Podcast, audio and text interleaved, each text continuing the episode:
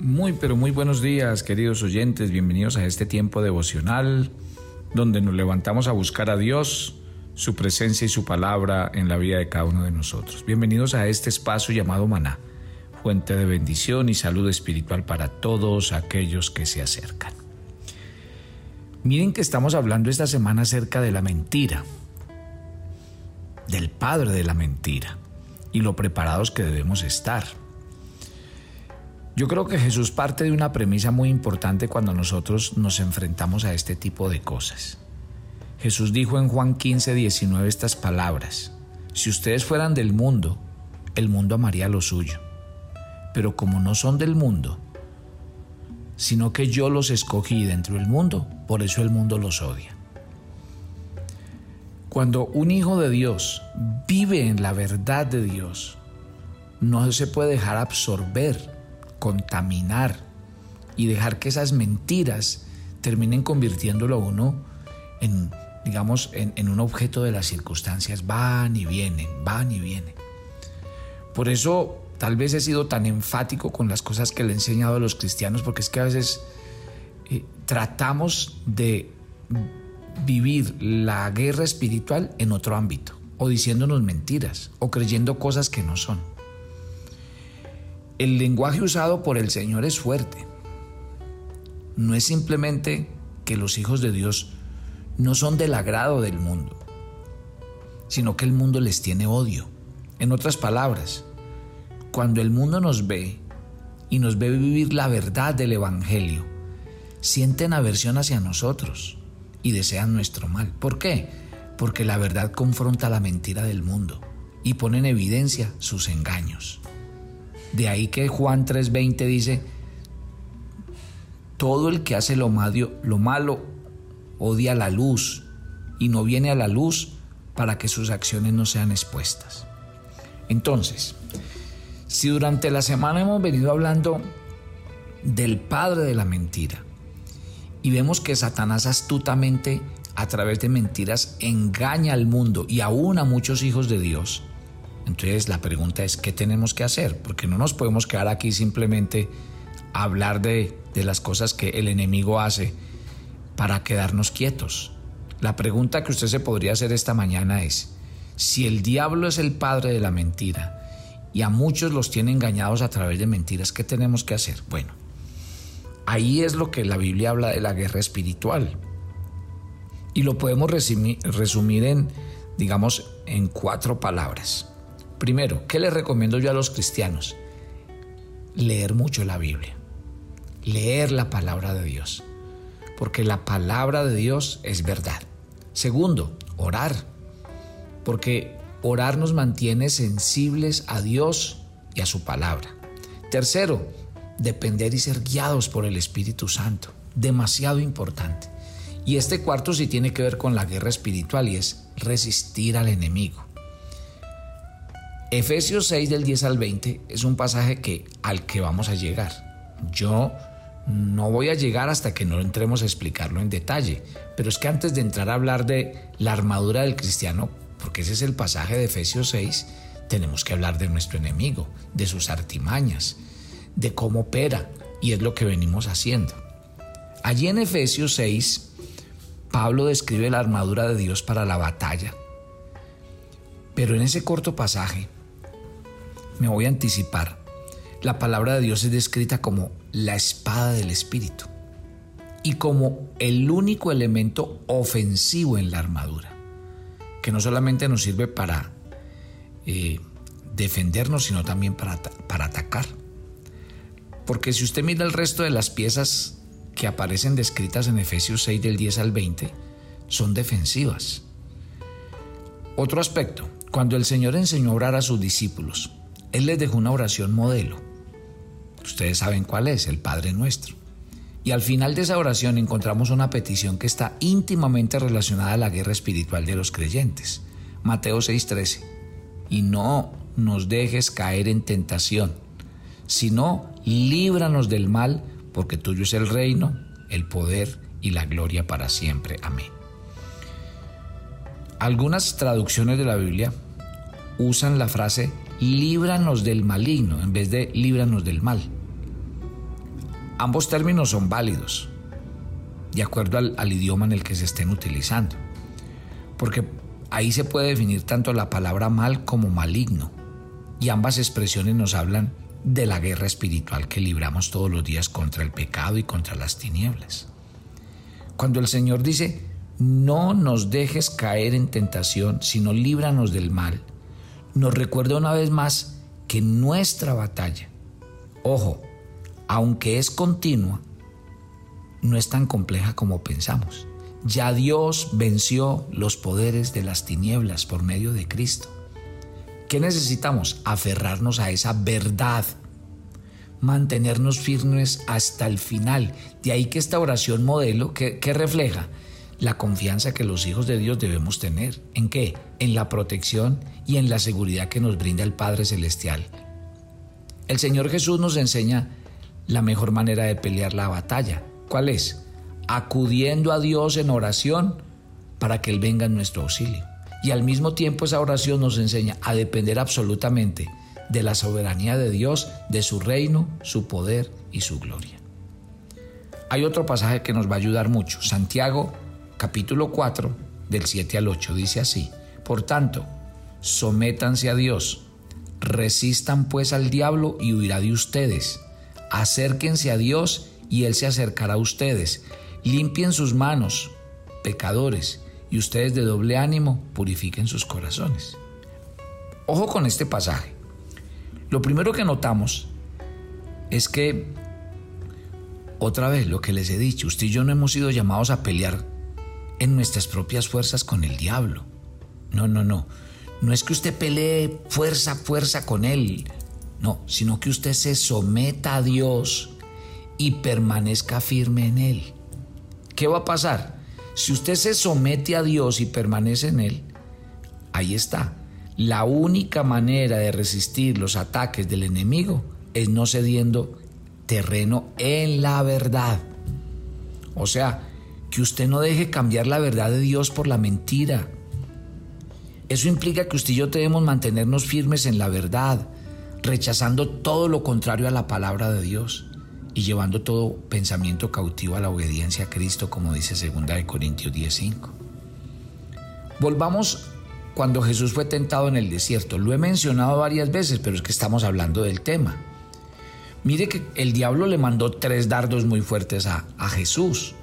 Pero ¿qué hizo Jesús? Se mantuvo firme en la verdad. Escrito está, escrito está, escrito está. ¿Y qué pasó? El diablo no tuvo otra opción que retirarse. Allí, allí no hubo un encuentro de poder a ver quién era más poderoso, Satanás, y, y luche y luche. No, Señor. Ojo, y aquí estamos hablando del Señor que tenía todo el poder y la autoridad para librar y ganar esa batalla. Pero ustedes ven, lo único que el Señor hizo que fue citar la palabra de Dios una y otra vez. Porque es que ese es el poder que usted y yo tenemos. El poder está en la verdad y su palabra es verdad. Entonces, el Señor en el desierto, ¿qué es? Es el ejemplo perfecto de cómo los creyentes hemos de mantenernos firmes en la verdad. Usted no ve a, a, Jesús negociando con Satanás ni argumentando con él. No. Usted lo que lo ve es simplemente confrontando la mentira con la verdad de Dios no Satanás. Al Señor tu Dios adorarás y a Él solo servirás. ¿Sí está claro? Entonces, esto es demasiado importante para nosotros.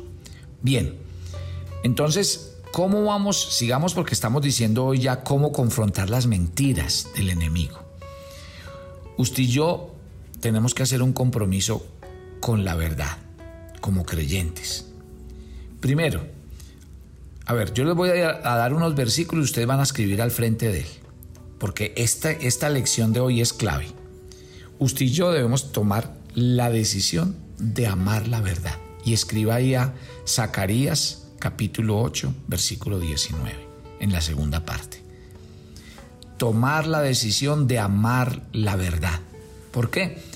Porque es la única manera que ganamos la batalla contra el maligno. Cualquier otro método para resistir al enemigo es cuento y tarde o temprano será ineficaz para ayudarnos a caminar en nuestro diario vivir. ¿Qué implica amar la verdad? Implica odiar la mentira y desechar todo aquello que no sea consistente con la verdad. Sigamos. Necesitamos pedirle a Dios que nos dé amor y pasión por la verdad. ¿Listo? Entonces, en el punto número dos, usted debe colocar, debemos buscar la verdad, porque lo primero que decimos es amar la verdad. Y este segundo es buscar la verdad. Y ahí va a colocar a Jeremías capítulo 5, versículo 1. El mundo, el mundo constantemente está ofreciéndonos intercambiar la verdad por la mentira. Pero los hijos de Dios debemos comprometernos todo el tiempo. Entonces, primero, amando la verdad. Segundo, buscando esa verdad. Y por eso cada vez que usted se acerca a la Biblia, debe acercarse a eso. Señor, háblame. Señor, ilumíname. Señor, esta decisión voy a tomar, enséñame el camino. Eso es buscar la verdad. Vamos al tercero. El tercero es elegir la verdad. elegirla ante todo. Salmo 119, 30. Téngalo en cuenta. Cuando usted vaya a tomar decisiones personales, cuando vaya a, a tomar algo importante, reúnase con su cónyuge, con sus hijos. Y deje que el Señor los guíe y elijan la verdad de Dios. No se pongan a, a, divagar entre las cosas que han oído, que es que la gente hace, que es que es lo que todo el mundo hace. No, no es lo que todo el mundo haga, es lo que dice la palabra de Dios. ¿Listo? Siguiente punto, cuarto. Debemos en este cuarto punto vivir por la verdad. Evangelio de Juan, capítulo 3, versículo 21.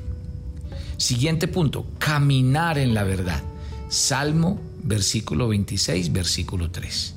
Y último punto, obedecer a la verdad. Primera de Pedro 1, versículo 22. ¿Qué he querido hacer con estos puntos? Que el secreto de resistir las mentiras del enemigo, de no dejarnos engañar, es que nosotros manejemos correctamente la verdad, la palabra de Dios. Mire que ese fue el consejo que Pablo le dio a su discípulo Timoteo, cuando en 2 de Timoteo 2.15 le dice, procura con diligencia presentarte a Dios aprobado como obrero que no tiene de qué avergonzarse y que usa bien la palabra de verdad. Entonces, ¿qué implica para nosotros los creyentes? Le voy a dar otra lista. Acabo de darle una lista, le voy a dar una segunda. Y sobre todo para los juiciosos que que, llenan, que escriben, que escriben en su agenda, que escriben en un cuaderno. Y esta, eh, de esta le voy a tomar lección a todos. Entonces, ojo con esta lista. Según la palabra de Dios, para desechar las mentiras, ¿qué debemos hacer? Primero, hablar verdad. Hablar la verdad. Salmo 15 del 1 al 2. Hablar la verdad. Segundo, trabajar por la verdad. Tercera de Juan Tercera de Juan, versículo 8. Recuerde que Tercera de Juan no tiene ningún capítulo. Entonces por eso no le hablo de capítulo. Tercera de Juan 8. Tercero, ser guiados por la verdad. Salmo 43, 3. Cuarto, ser fieles a la verdad. Tercera de Juan 1, 3. O bueno, tercera de Juan 3. Y adorar en verdad, como dice Juan 4 del 23 al 24. Si la verdad es nuestro sustento, si la verdad es nuestra espada, entonces usted y yo debemos aprender a manejar estas cosas que hablamos hoy para permanecer firmes. La Biblia es muy clara. En todo momento y en todo instante, Dios espera que nosotros no desmayamos. La Biblia nos llama a resistir los embates del enemigo. Y eso implica que tenemos que fortalecernos el Señor, en el Señor, en su palabra esperar en Él, confiar en Él y dejar que Él cada día nos permita salir avantes en cada situación. Vamos a orar. Padre, gracias por esta mañana y por este mensaje del día de hoy. porque esto nos afirma completamente en que sí, Satanás es un mentiroso, es el padre de la mentira, a muchos los tiene engañados con sus mentiras, aún a muchos cristianos e hijos de Dios, pero hoy, hoy en tu palabra hemos entendido que mientras nosotros estemos, firmes en la verdad, permanezcamos en ella, nos dejemos guiar por ella y ella siempre sea nuestro sustento, entonces no tenemos por qué temer. Gracias, porque así es que tenemos que leer la Biblia entendiendo estas verdades que nos van a cambiar y van a hacer que nuestra actitud hacia las cosas sea diferente. Gracias por enseñarnos a amar cada día tu palabra, a darle preferencia en nuestras vidas. Te entregamos este día, ve delante de nosotros y guárdanos. En Cristo Jesús. Amén. Una cosa importante antes de que se vayan del devocional. Por eso es que nosotros tenemos una agenda devocional. Porque en ella invitamos a los cristianos a que escriban, les damos un pasaje diario, les damos unas preguntas, las responden, las, personas escriben además lo que aprendieron en el audio. Es que esas verdades hay que cultivarlas y guardarlas. Ya estamos en el proceso de sacar nuestra agenda del, del 2023 y queremos que usted, como oyente de Maná, mi anhelo y mi deseo es que todos los que escuchen Maná, todos tengan la agenda. Y usted me va a ayudar a que eso suceda en el 2023 y usted se va a convertir en un multiplicador de esta idea en que todos los que usted les envía el audio, usted le va a decir, bueno, vamos a tener la agenda todos, uno por uno. Esa es una manera de ayudarnos a nosotros como Ministerio Maná a seguir adelante, pero es una manera en la que usted también crece espiritualmente. ¿Quién es? A ver, yo les pregunto esta mañana, ¿quién quiere volverse un multiplicador de esta idea? De que la agenda devocional llegue a muchas vidas para que eso nos enseñe a ser hombres de verdad y a seguir la verdad y a conocer la verdad para que la verdad nos haga mejores cristianos. Vuélvase un multiplicador de esta idea y ya le decimos cómo lo vamos a hacer. Los espero mañana en nuestro viernes de oración en Maná. Bendiciones para todos. Toma tu agenda devocional Maná. El pasaje sugerido para la lectura en tu devocional personal el día de hoy es 1 Corintios 15 del 1 al 19. Cristo murió, pero más importante es que resucitó, porque Él venció a la muerte, y por esto sabemos que vamos a resucitar con Él. Así que agradece a Dios por esto y ten esperanza en Él. Te invitamos ahora a que respondas las preguntas que encuentras en tu agenda que te llevarán a conocer cada vez más a Dios y crecer en tu vida espiritual. Y para confirmar tus respuestas, visita nuestra cuenta de Facebook Devocional